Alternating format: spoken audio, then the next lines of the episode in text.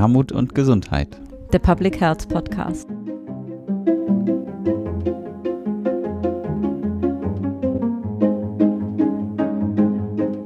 Herzlich willkommen zu einer neuen Episode des Podcasts Armut und Gesundheit, der Public Health Podcast.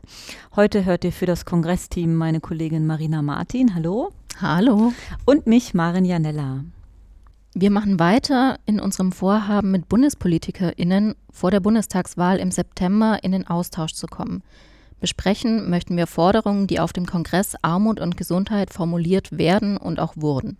Und in den letzten beiden Episoden sind wir bereits mit Hilde Mattheis, Bundestagsabgeordnete der SPD, und Doktorin Kirsten Kappert-Gonter, Bundestagsabgeordnete für Bündnis 90 Die Grünen, ins Gespräch gekommen. Die Episoden könnt ihr gerne nachhören. Den Link findet ihr in den Show Notes. Und heute schließt sich Katrin Vogler für die Linke an. Frau Vogler ist friedenspolitische Sprecherin ihrer Fraktion und warum das auch eng mit Gesundheit verknüpft ist, das klären wir gleich im Gespräch. An dieser Stelle möchte ich auch aus Transparenzgründen noch darauf hinweisen, dass ich ebenfalls Mitglied bei den Linken bin. Bevor wir mit dem Interview starten, noch ein kleiner technischer Hinweis. Leider gibt es in den ersten zehn Minuten des Gesprächs ein kleines Störgeräusch durch das Mikrofon von Frau Vogler. Es raschelt ein bisschen. Das konnten wir dann später beheben und wir bitten um Entschuldigung. Und nun geht's ab zum Interview. Wir sprechen heute mit Frau Katrin Vogler, Bundestagsabgeordnete für die Linke und Sprecherin für Friedenspolitik. Herzlich willkommen, Frau Vogler. Ja, hallo, ich freue mich da zu sein. Danke für die Einladung. Gerne. Ja, schön, dass Sie hier sind. Von 2009 bis 2017 waren Sie Mitglied bzw. stellvertretende Vorsitzende des Gesundheitsausschusses. Zudem waren Sie von 2013 bis 2017 gesundheitspolitische Sprecherin der Fraktion Die Linke. Seit 2017 sind Sie nun friedenspolitische Sprecherin. Möchten Sie uns einmal sagen, wie diese beiden Themen für Sie zusammenpassen und ja, wie kommt es, dass wir jetzt heute mit Ihnen sprechen? Naja, diese beiden Themen und auch die Außenpolitik, in der ich jetzt unterwegs bin, haben natürlich vielfältige Berührungspunkte zu gesundheitspolitischen Fragen. Und auch gerade in der Corona-Krise haben wir ja gemerkt, äh, dass sich gesundheitliche Fragen nicht mehr unbedingt allein auf nationaler Ebene abspielen. Mhm. Deswegen habe ich mich auch die ganzen vier Jahre, die ich jetzt Mitglied des Auswärtigen Ausschusses bin, immer zwischendurch mit gesundheitspolitischen Fragen beschäftigt und bin auch immer wieder eingesprungen, wenn unsere Gesundheitspolitikerinnen und Gesundheitspolitiker beispielsweise gesundheitlich in der Lage waren, Termine, Termine wahrzunehmen oder wenn es darum ging, bestimmte äh, Gremien zu besetzen. Da habe ich mich auch weiter engagiert und spreche heute hier über Gesundheit, weil unsere aktiven Gesundheitspolitikerinnen eben gesundheitlich oder anderweitig verhindert sind, äh, das mhm. zu machen und ich nach wie vor gerne mich mit diesen Themen beschäftige. Schön. Mhm. Jetzt haben Sie ja auch schon so ein bisschen angedeutet, äh, was die Pandemie bewirkt hat. Wie hat sich denn Ihre Arbeit unter den Pandemiebedingungen verändert? Aktuell oder immer noch ist die Lage ja weiterhin dynamisch. Wie geht es Ihnen heute und wie geht es Ihnen in Anbetracht der Pandemiesituation? Mir persönlich äh, und meiner Familie geht's gut. Wir haben natürlich auch wie alle anderen unter bestimmten Einschränkungen gelitten, aber da wir eben auch über die Ressourcen verfügen, dass wir, dass wir das ein bisschen abpuffern können, ist es jetzt bei uns nicht so schlimm gewesen. Die Arbeit im Bundestag ist natürlich massiv verändert worden. Mhm. Überhaupt die ganze politische Arbeit auch in, in der Partei oder mit Initiativen und so. Wenn ich alleine daran denke, dass wir früher bei Demonstrationen ein Vermummungsverbot hatten und inzwischen dann teilweise sozusagen ein Vermummungsgebot existiert, mhm. also dass man Versammlungen nur draußen machen kann, äh, wenn die Menschen auch äh, Mund, Nase, Mund und Nase bedecken.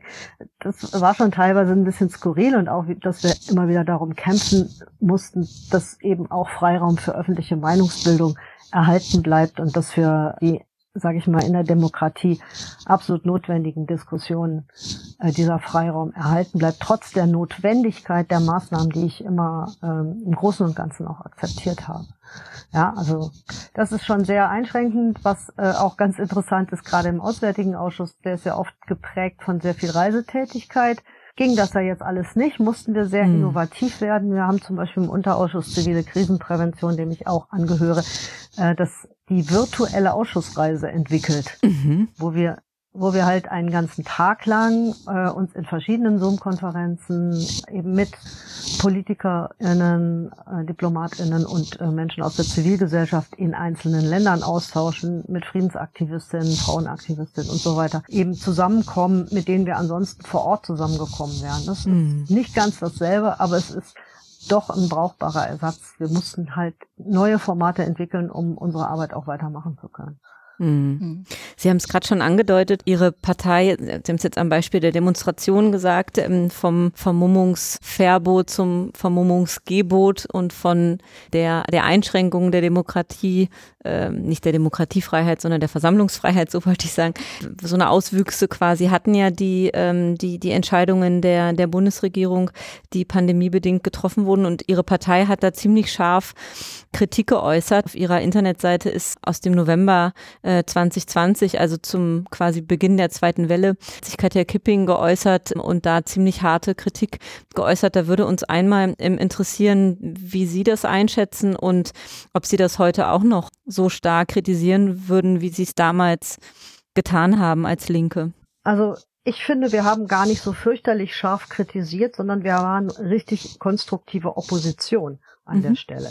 Am Anfang der Pandemie ging mir das auch persönlich noch so und ich habe das auch bei vielen meiner Kolleginnen und Kollegen erlebt, dass wir gesagt haben, okay, diese Situation ist neu, man muss erstmal gucken, wie man damit umgeht, was ist das überhaupt für ein Virus, wie verhält es sich, äh, was sind die Auswirkungen und so. Und dann haben wir, glaube ich, waren wir sehr zurückhaltend, was die Ko Kritik an konkreten Maßnahmen anging, obwohl wir auch da schon sehen konnten, dass vieles vielleicht widersprüchlich, äh, kurzsichtig oder nicht ganz durchdacht war. Mhm. Aber spätestens mit Beginn der zweiten Welle mussten wir ja scharfe mhm. Kritik üben, weil die Bundesregierung und die Landesregierungen es versäumt haben, die Zeit dazwischen, also zwischen der ersten und der zweiten Welle, zu nutzen, um Prävention zu betreiben und äh, um eben auch soziale Abfederung zu betreiben, um sich mhm. anzugucken, was passiert denn eigentlich in den Schulen, wenn die geschlossen sind, was passiert mit den Kindern, was ist mit der Bildung, welche Alternativen gäbe es, Stichwort Luftfilter an den Bauen, mhm. Stichwort kleinere Lerngruppen, kleinere feste Lerngruppen, mehr Lehrerinnen und mit mehr Lehrerinnen und Lehrern. Selbst die Ausstattung der, der Schülerinnen und Schüler und der Schulen mit IT-Technik war, sagen wir mal so, ähm, noch nicht so, wie das hätte sein müssen, ganz zu schweigen von den Konzepten, die gefehlt haben und so weiter und so fort. Und auch in der, äh, in der, in der Gesundheitspolitik, wir haben ja, wir haben ja gesehen, also wir wussten ja schon vor der Pandemie, wie die Lage in den Krankenhäusern und in den Pflegeeinrichtungen ist. Mhm. Das war ja alles nichts Neues. Mhm. Und ich habe jetzt während der Pandemie keine Initiativen wahrgenommen, um die Lage in den Krankenhäusern auch wirklich nachhaltig zu verbessern. Also es ging alles immer nur um die kurzfristige Bewältigung der nächsten Situation. Mhm. Und das, finde ich, äh, muss, musste man kritisieren. Und auch die, die fatale soziale Schieflage, die bei den Ausgleichsmaßnahmen zu beobachten war. Also außer uns hat doch niemand darüber gesprochen, was es für Familien im Transferleistungsbezug bedeutet, wenn die Kinder, die früher ein verbilligtes warmes Mittagessen in der Schule bekommen haben, jetzt nicht nur die ganze Zeit zu Hause in der kleinen Wohnung sitzen und da auch noch unterrichtet werden müssen, sondern auch noch dieses verbilligte Mittagessen wegfällt, ohne dass es dafür wirklich einen Ausgleich gegeben hat in einer Zeit, hm. wo dann eben auch wegen Hamsterkäufen Grundnahrungsmittel viel, viel teurer geworden sind. Also das war ja, das, das war ja dann sozusagen so ein Versagen auf vielfältiger Ebene. Mhm. Oder dieses, diese, diese komplette Weigerung der Bundesregierung anzuerkennen, dass sich dieses Virus eben nicht nur im Privatleben, in der Kneipe und bei Partys verbreitet, sondern mhm. dass es auch im Berufsleben mehr getan werden muss für den Schutz der Beschäftigten. Also mhm. das war, äh, das war, gab einfach so viele Anlässe, dass wir, glaube ich, da auch gute Gründe hatten zu, äh, zu kritisieren und zu protestieren. Mhm. Genau, Sie haben ähm, viele Punkte gerade schon angesprochen unter diesem Oberbegriff soziale Abpufferung, den Sie selbst gerade auch genannt hatten. Und das ist auch uns, unser Eindruck, wenn man so überlegt, welche Metapher oder welches Bild im Rahmen der Corona-Pandemie so am häufigsten genannt ähm, oder benutzt wurde, dann ist das die Metapher des Brennglases aus unserer Sicht, ne, unter dem man sieht, wie unter einer Vergrößerung, wo wir aktuell gesamtgesellschaftlich stehen. Und ein paar Punkte haben Sie gerade schon angesprochen.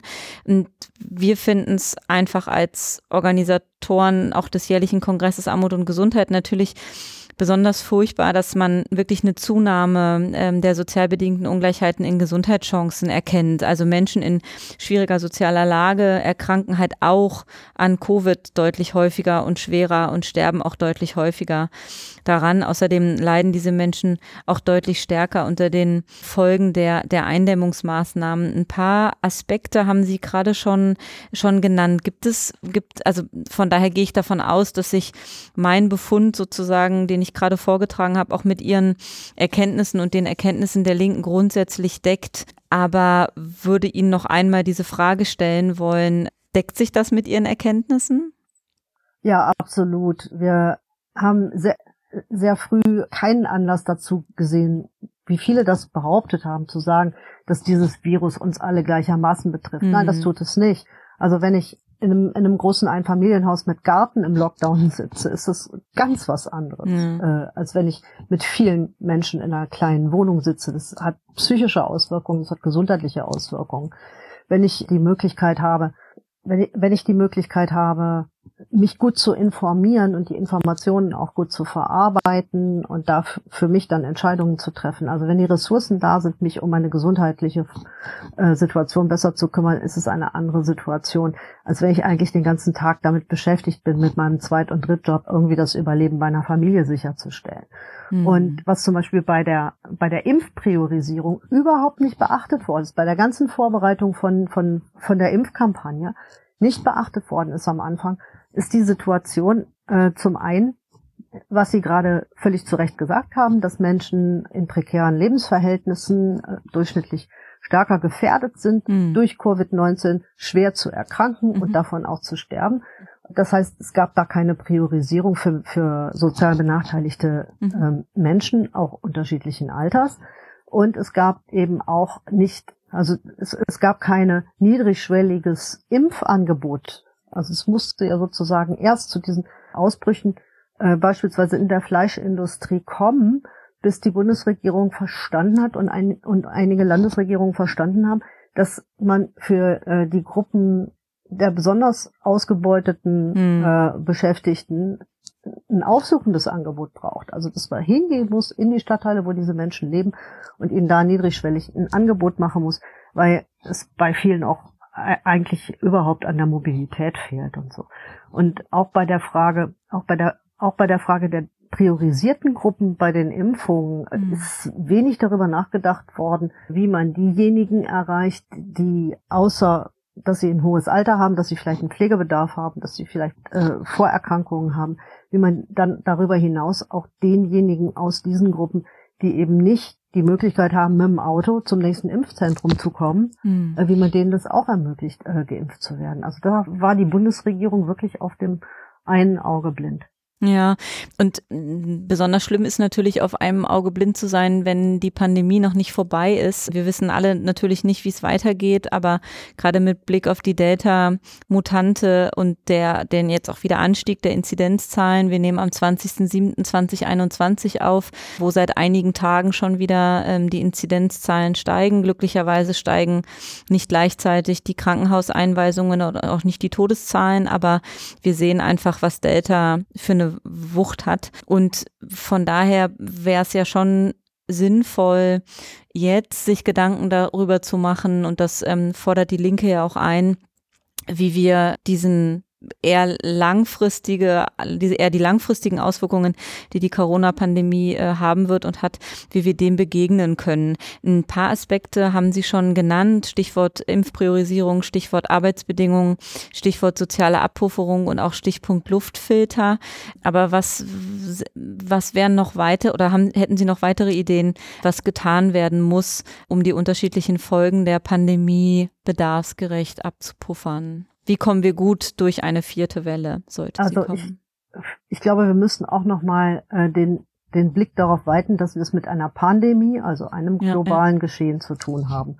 Und das ist nun ein Bereich, in dem die Bundesregierung vollständig versagt. Wir haben als Linke ja sehr früh gefordert, dass die Lizenzen freigegeben werden sollen für die Impfstoffe aber auch für mögliche, äh, aber auch für Diagnostika und mögliche Therapien und beispielsweise mhm. für Beatmungsgeräte und anderes. weil wir einfach sehr, sehr viel mehr Produktionsstätten brauchen weltweit, in denen diese Dinge produziert werden können. Und das Menschenrecht auf Gesundheit eines und einer jeden für uns deutlich über dem Recht auf zweistellige Umsatzrenditen für die Industrie steht. Mhm. Jetzt ist es ja so, dass inzwischen über 100 äh, Mitgliedsländer der Welthandelsorganisation die Freigabe der Impfstofflizenzen fordern, mhm. also den, den äh, TRIPS-Waiver, mhm. den sogenannten, dass aber vor allem die EU da auf der Bremse steht. Und obwohl selbst, sage ich mal, das Mutterland des Kapitalismus, die USA, inzwischen ihre Position da verändert haben. Und die Bundesregierung Regierung uns immer wieder sagt, ja, ja, aber das äh, wäre gar nicht ausreichend. Und wenn wir das tun, äh, dann entwickelt niemand mehr moderne Impfstoffe und Medikamente und, und so weiter. Also die Argumentation quasi so ist, als, als hätten wir diese Pandemie überhaupt nicht.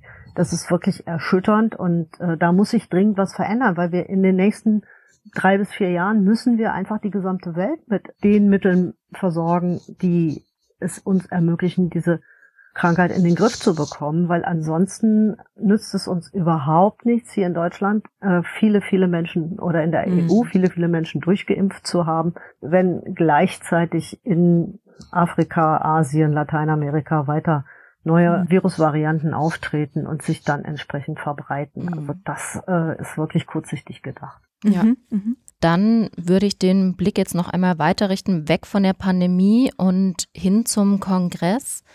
Ähm, Im März diesen Jahres zum Kongress Armut und Gesundheit wurde ja das Eckpunktepapier zu einer Public Health Strategie für Deutschland vom Zukunftsforum Public Health veröffentlicht. Für die Linke war ihr Kollege Harald Weinberg bei einer Podiumsdiskussion auf dem Kongress dabei. In dieser Podiumsdiskussion haben AkteurInnen des Zukunftsforums mit ihm als Vertreter der Linken und weiteren politischen AkteurInnen über dieses Papier gesprochen. Hierzu Einmal die Frage an Sie. Wie ging es nach der Veranstaltung, nach dem Kongress in der Linken damit weiter? Ist das Papier zu Ihnen durchgedrungen und wenn ja, in welchem Rahmen und wie hat es Ihre Arbeit vielleicht auch beeinflusst? Ja, also dieses Eckpunktepapier hat mich erreicht und ich bin sehr dankbar dafür. Das ist ja so quasi schon eine Tradition, dass wir als Linke den Kongress Armut und mhm. Gesundheit sehr intensiv begleiten und verfolgen, weil der Austausch mit Fachleuten aus Public Health und mit Aktiven aus Verbänden und Initiativen total wichtig mhm. für uns ist, um ja, sage ich mal, auch uns mit der mit der Praxis zu vernetzen. Und äh, Harald Weinberg hat ja damals auch eine eigene Veranstaltung mhm. auf dem Kongress organisiert, mhm. bei der es eben um die Umsetzung von Public Health Ergebnissen und über die Handlungsmöglichkeiten in Kommunen und die mhm. entsprechenden Kooperationsmöglichkeiten, Bund, Länder, Kommunen und so weiter ging. Und insofern hat das, hat eben dieser Austausch bei uns dann auch dazu geführt, dass wir einen Antrag in den Bundestag eingebracht haben, der Überschrift gesundheitliche Chancengleichheit stärken, Gesundheit als gesamtpolitische Aufgabe begreifen. Also damit ist jetzt sozusagen auch unser Antrag da in der Welt und äh, wir können damit, wir, wir haben ihn sozusagen zur Diskussion gestellt, leider ist er noch nicht äh, äh, beschlossen worden. Ähm, genau, wir hatten zu dem Antrag auch nochmal mit Harald Weinberg quasi Kontakt und haben mitbekommen quasi, dass der Antrag zum Beispiel nicht mehr im Gesundheitsausschuss ähm, diskutiert werden konnte in dieser Legislatur, was wir natürlich sehr bedauert haben. Auf der anderen Seite freuen wir uns natürlich total, dass solche Anträge dann folgen können, auch aus Diskussionen aus dem Kongress Armut und Gesundheit heraus. Und ich würde nochmal fragen wollen, Frau Vogler, einfach als, also ein bisschen als Lernfrage auch für mich und für uns, wie das, also den Kongress gibt es seit 25 Jahren und wir haben tolle politische KollegInnen auf dem Kongress sozusagen schon erlebt, wo wir auch den Eindruck hatten, da gibt es eine große inhaltliche ähm, Überschneidung und, und ein großes Engagement von politischer Seite aus äh, an diesen Themen mitzudiskutieren und dran zu bleiben und auch die eigenen Möglichkeiten der Einflussnahme zu nutzen, um strukturelle Veränderungen, die politisch nötig sind, irgendwie anzustoßen. Und das ist aber, da, wir kriegen da aber keine, ich will mal sagen, Kontinuität rein, sondern das ist von Jahr zu Jahr wahnsinnig unterschiedlich, wie gut das gelingt. Ähm, manchmal habe ich das Gefühl, laufen wir wirklich durch offene Türen, tragen fast Eue nach Athen und in anderen Jahren habe ich das Gefühl, wir können dagegen trommeln, wie wir wollen. Ähm, es gibt einfach andere Themen, die scheinbar wichtiger sind äh, und wir kriegen irgendwie kein, uns kein Gehör verschafft.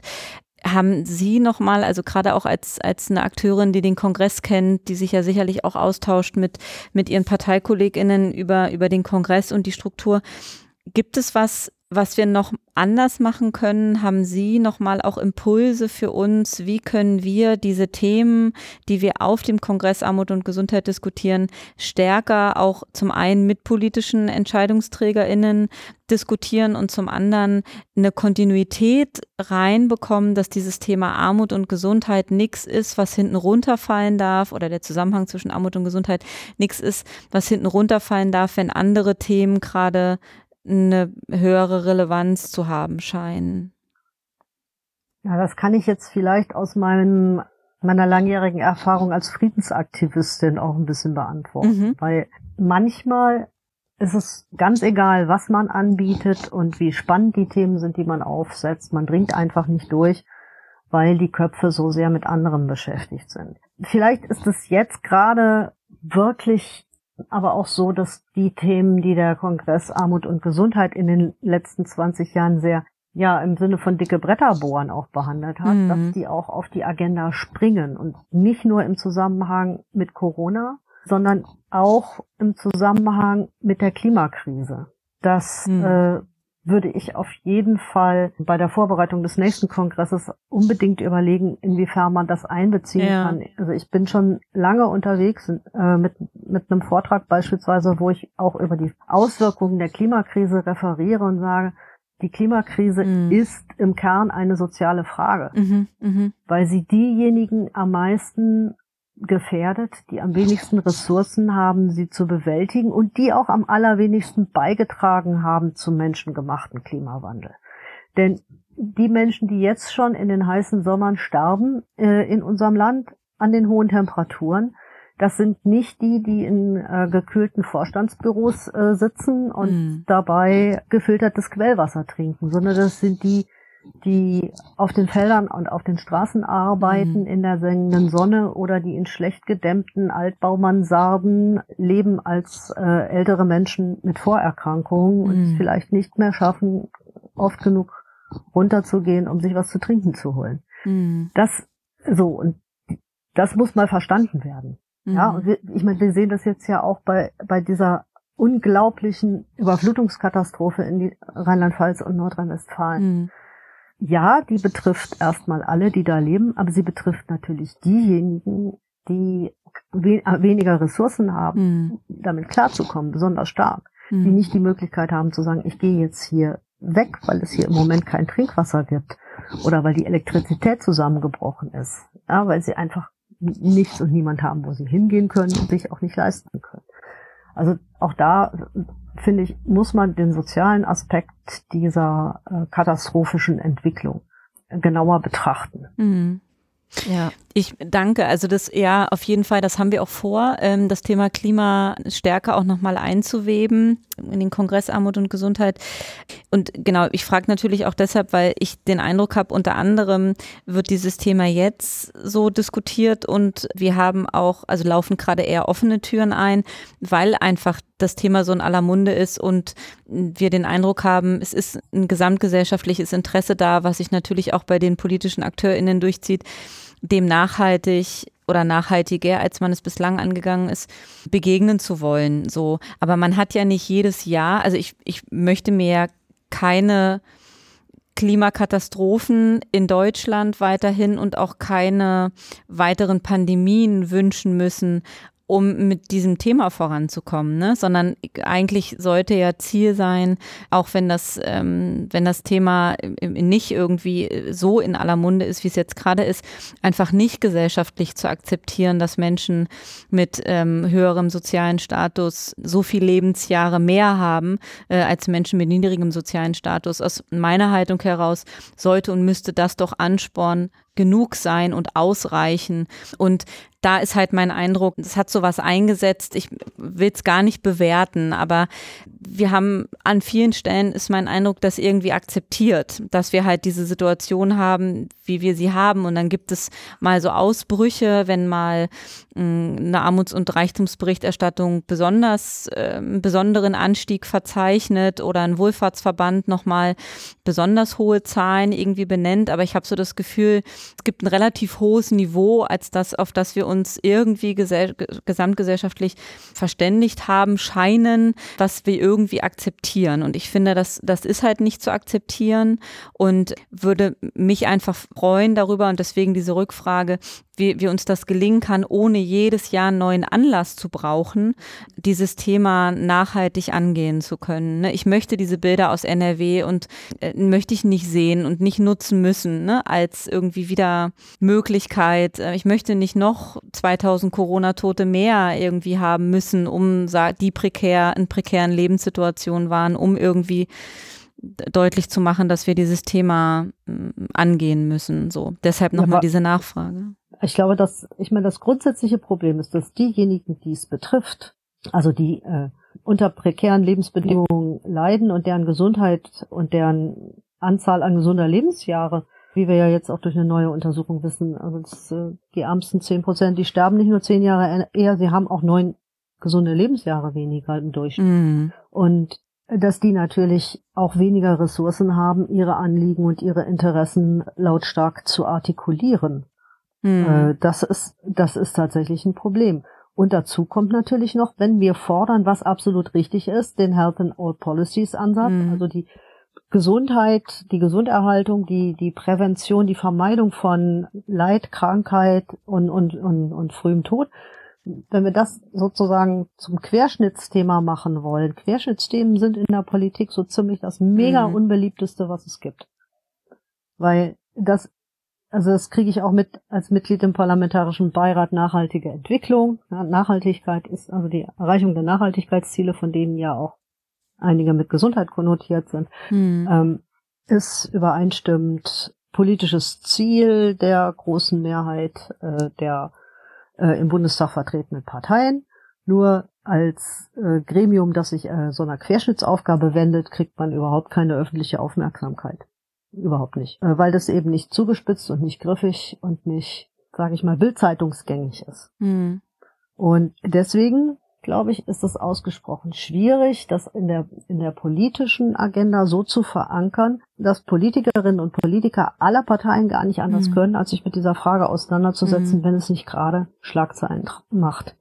Und deswegen geht es, glaube ich, schon darum, dass man diese Brennglas-Situationen, das ist eigentlich ein sehr treffender Begriff, dass man das mhm. auch nutzt, um diese Erfahrung ins kollektive Gedächtnis der Menschen, aber auch der PolitikerInnen und der, der Medienschaffenden so einzubrennen, dass das nicht so schnell wieder vergessen wird.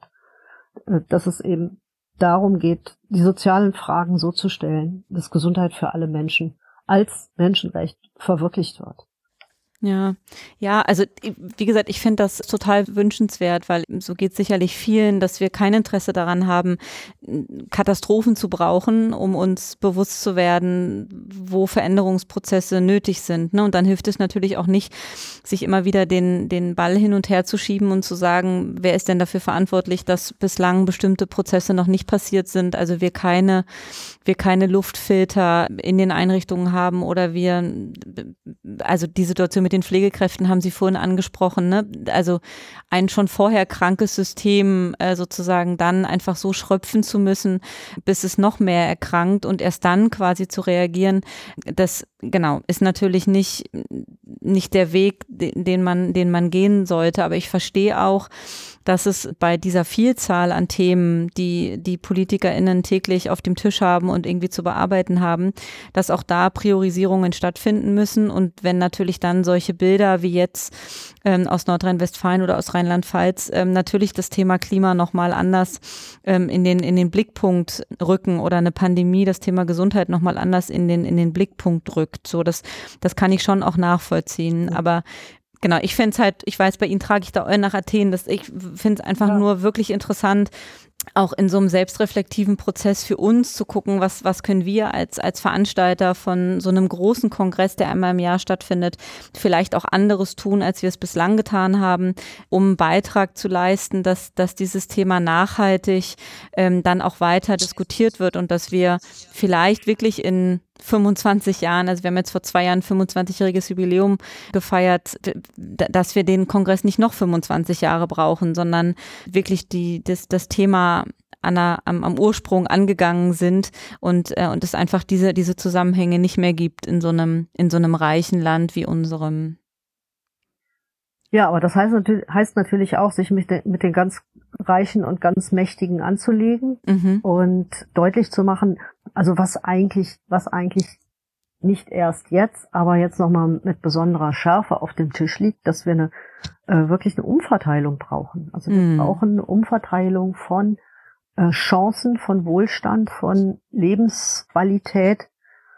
Ohne das wird es nicht gehen. Also wir brauchen wirklich eine, eine groß angelegte politische Initiative, um die Armen aus der Armut zu holen. Und das hat dann auch unglaublich große Auswirkungen auf die Gesundheit. Ich, mhm. in, so, in so einem ganz kleinen Bereich haben wir es ja gesehen. Also die, ich sag mal, dass, dass es gelungen ist, zumindest in Teilen der Fleischindustrie äh, Leiharbeit und Werkverträge jetzt mhm. zu verbieten. Mhm. Da sage ich mir auch, musste das erst diese großen Corona-Ausbrüche in den, in den Leiharbeiterunterkünften geben, mhm. um zu erkennen, dass das brutalste Ausbeutungsverhältnisse sind, die wir eigentlich in unserem reichen Land nicht dulden dürfen. Ja? Aber da, da hat es dann, hat es dann eben so in die Gesellschaft reingewirkt, dass auch selbst die CDU, CSU und die schlimmsten Lobbyvertreter von Tönnies und Co. nicht mehr mhm. sagen konnten, äh, das können wir nicht machen. Mhm. Also, das ist ja ein Eingriff ins freie Unternehmertum und in die Vertragsfreiheit und was mhm. weiß ich nicht. Mhm, mhm. Nein, also diese, prekären Verhältnisse, die, die durch Leiharbeit und Werkverträge geschaffen werden, die müssen natürlich für die gesamte Arbeitswelt aufgehoben werden, weil es auch gesundheitliche Belastungen herbeiführt, allein diese Unsicherheit, in der die Menschen leben müssen. Das, das, das führt zu Herz-Kreislauf-Erkrankungen, zu psychischen Erkrankungen und, und, und, und, und. Mhm. Und ja. äh, das ist, sage ich mal, im wahrsten Sinne des Wortes nicht gesund für die gesamte Gesellschaft, aber auch nicht gesund für, für die Entwicklung im, im, am Arbeitsmarkt. Und deswegen muss man da jetzt weitergehen. Mhm. Und es ist eben oft so, man muss erst ein Fenster aufstoßen, um dann auf der Basis weitergehen zu können. Also mhm. genauso wie wir ja sagen, gesetzlicher Mindestlohn, super Sache, reicht in der Höhe allerdings überhaupt nicht aus. Es muss mindestens 13 Euro sein. Mhm. Und äh, dann aber auch steigen. Das mhm. sind, das sind, da, da geht es auch um Gesundheit, weil wenn ich nicht ausreichend kein ausreichendes Einkommen habe, um mich zu entspannen, um mich zu bilden, um mich gesund zu ernähren, um meine Familie vernünftig auszustatten, dann ich kann da auch ihre Ungehaltenheit verstehen, dass man seit 25 Jahren immer und immer wieder die Politik über diese allgemein bekannte Tatsache aufklären muss, dass Armut krank macht und dass Armut Leben verkürzt. Ja. Mhm. Ja, wir haben ja jetzt schon ganz viel über diese Zusammenhänge gesprochen und dass Gesundheit ein Querschnittsthema ist und natürlich nicht nur Gesundheit. In dem schon genannten Eckpunktepapier wird auch gefordert, dass Gesundheit als Querschnittsthema in allen Politikfeldern verankert werden soll. In diese Richtung hat ja auch der Antrag der Linken abgezielt, eben ein Gremium zu schaffen, das neue Gesetze hinsichtlich ihrer Auswirkungen auf die Gesundheit hin einmal bewertet.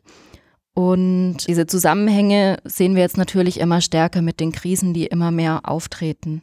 Dann möchte ich jetzt einmal den Blick auf das Wahlprogramm richten. Wir als Gesundheit Berlin-Brandenburg e.V. und auch als Kongressteam im Speziellen, wo wir uns eben mit dieser Verschränkung von Armut und Gesundheit ganz zentral befassen, haben uns natürlich sehr gefreut, dass Gesundheit im Wahlprogramm der Linken eine ganz zentrale Rolle spielt und eigentlich sich durch das gesamte Wahlprogramm zieht.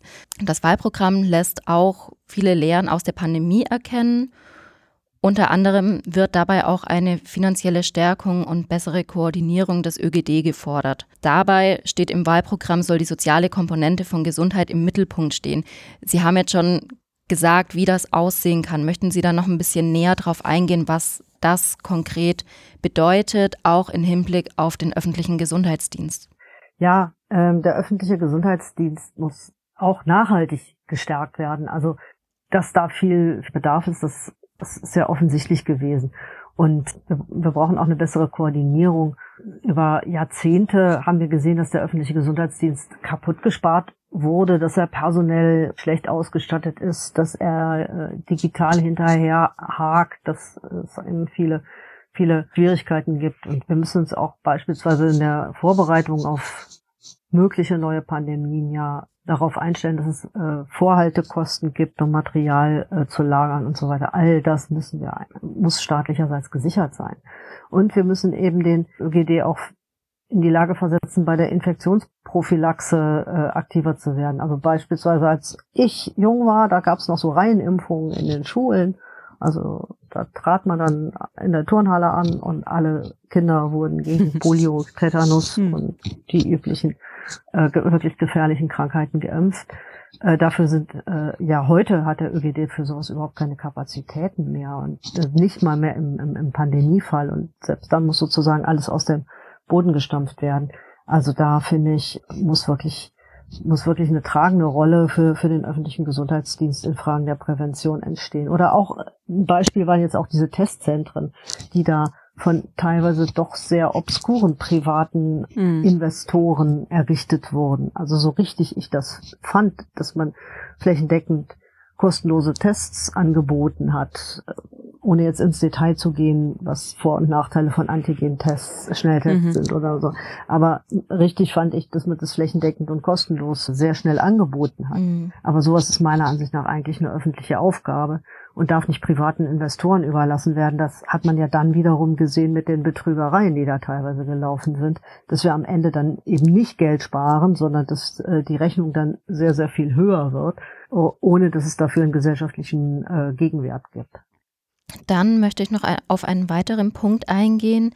Die Linke fordert eine solidarische Gesundheitsversicherung. Wollen Sie auch das noch ein bisschen ausführen, was das konkret bedeutet und was sich dabei Ihrer Meinung nach ändern müsste? Ja, wir haben ja zwei verschiedene Versicherungssysteme in Deutschland und außerdem eine in die Hunderttausende gehende Zahl von Menschen, die überhaupt keinen Versicherungsschutz für den Krankheitsfall verfügen. Mhm. Wir wollen das ändern mit einem, äh, mit einer äh, solidarischen Gesundheitsversicherung, in die alle einzahlen und in der jeder Mensch ein, das Recht hat, äh, sich versichern zu lassen, die Beiträge sich konsequent am Einkommen bemessen. Das heißt also, dass wir diesen Unterschied zwischen Privatversicherungen mit risikobasierten Beiträgen auf der einen Seite und gesetzlicher Krankenversicherung mit überwiegend äh, beitragsbasierten, äh, einkommensbasierten Beiträgen auf der anderen Seite überwinden wollen. Wir äh, wollen dann nämlich auch die Beitragsbemessungsgrenze in der gesetzlichen Krankenversicherung aufheben. Mhm. das bedeutet, dass wir alle Menschen, die äh, geringe und mittlere Einkommen haben, deutlich entlasten können und dass wir aber auf der anderen Seite die Leistungen äh, der gesetzlichen Krankenversicherung äh, verbessern können. Und dass wir eben auch alle Menschen einbeziehen, also dass diesen unglaublichen Skandal, dass es in einem reichen Land wie der Bundesrepublik Deutschland Menschen gibt, die nicht krankenversichert sind und äh, die, äh, wenn sie krank sind, nicht einfach so zum Arzt oder zur Ärztin oder ins Krankenhaus gehen können, dass wir das damit auch beenden.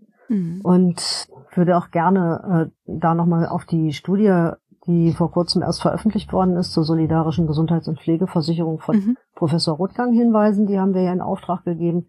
Und damit belegen wir, welche Beitrags- und Verteilungseffekte eine solche Gesundheits- und Pflegeversicherung, wie wir sie vorschlagen, hätte. Das heißt also, bei gleichem Leistungs- Umfang könnte in der Gesundheitsversicherung der Beitragssatz deutlich gesenkt werden. Mhm. Und das entlastet dann natürlich gerade die unteren und mittleren Haushaltseinkommen, äh, also alle, die mit einem monatlichen Gesamteinkommen von unter 6.200 Euro brutto sind. Mhm.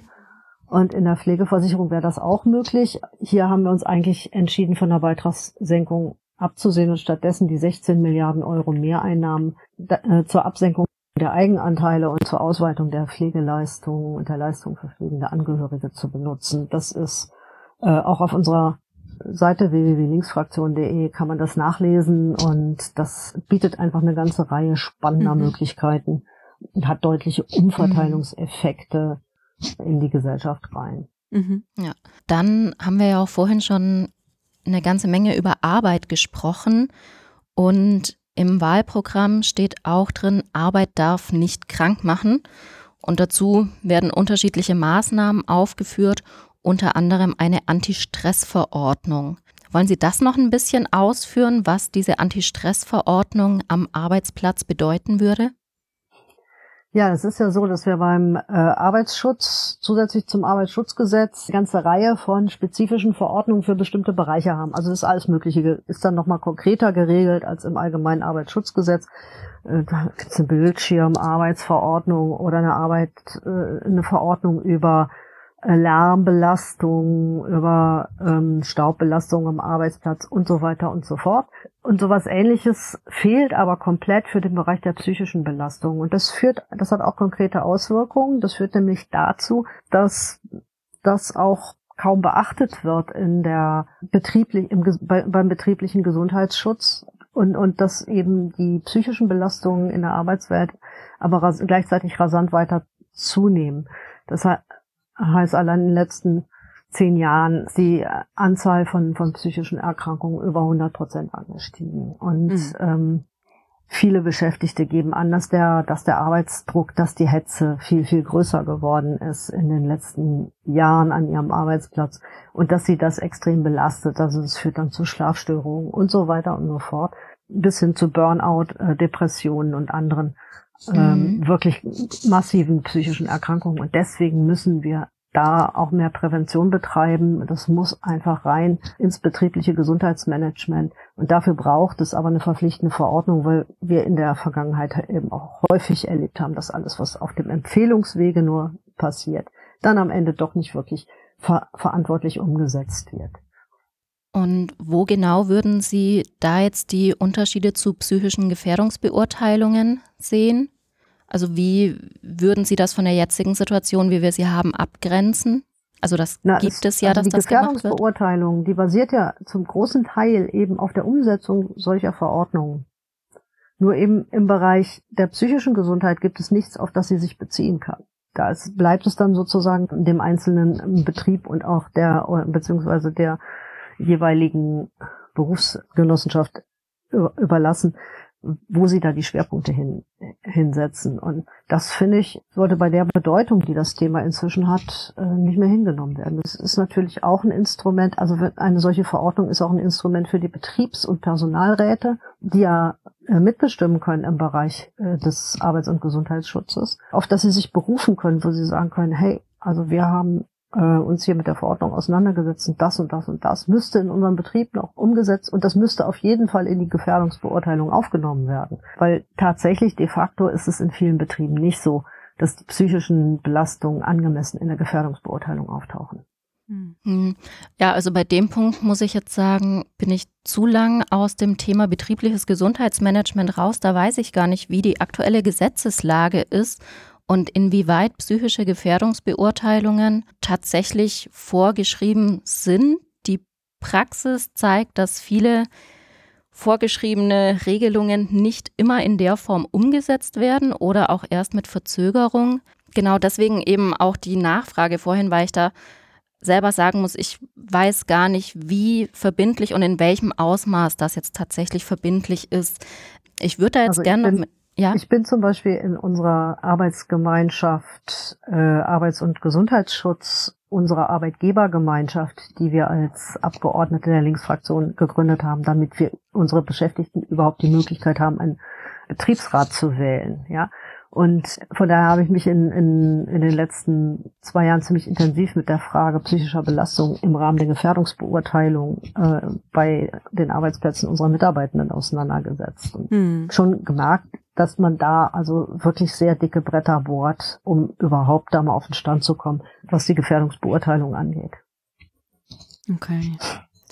Dann mit Blick auf die Zeit, Frau Vogler, würden wir gerne zum Abschluss kommen. Erstmal vielen Dank für die tollen Impulse. Glücklicherweise kandidieren Sie auch äh, für den nächsten Bundestag. Zum einen drücken wir Ihnen ganz doll die Daumen, dass das, dass das klappt und Sie wieder gewählt werden. Und jetzt mal, wir sind, stellen uns jetzt vor, wir sind im Oktober, die Entscheidung ist quasi getroffen und Sie sind, sitzen quasi wieder äh, im Bundestag. Was wäre Ihr wichtigstes Anliegen, das erste wichtigste Anliegen, für das Sie sich einsetzen würden in der neuen Legislatur?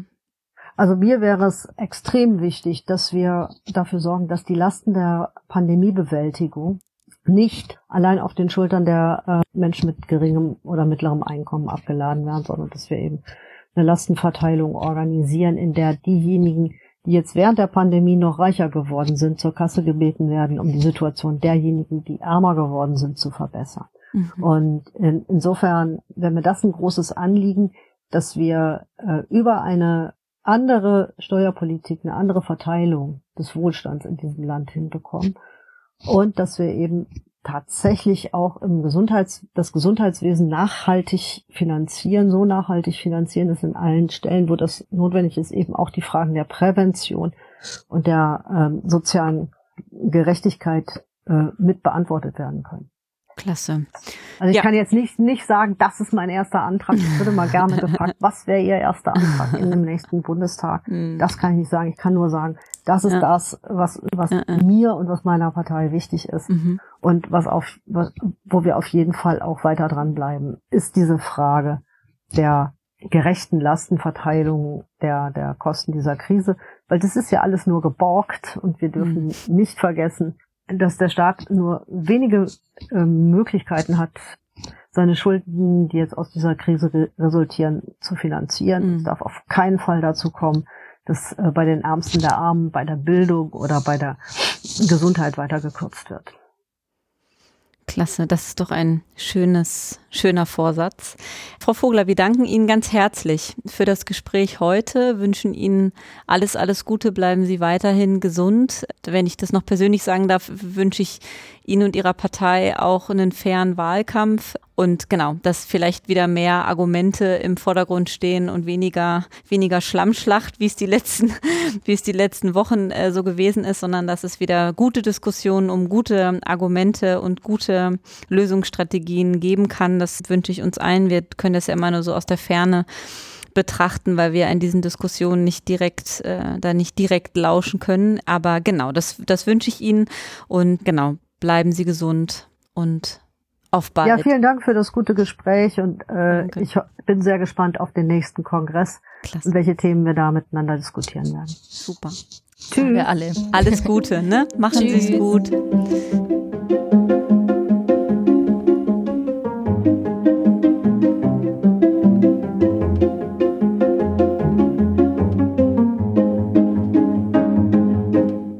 Dann haben wir noch was in eigener Sache. Und zwar könnt ihr euch bis zum 20.08. noch mit Beiträgen für den Kongress Armut und Gesundheit bei uns bewerben. Bis dahin ist die Frist für den Call for Abstracts. Der Link kommt auch in die Show Notes.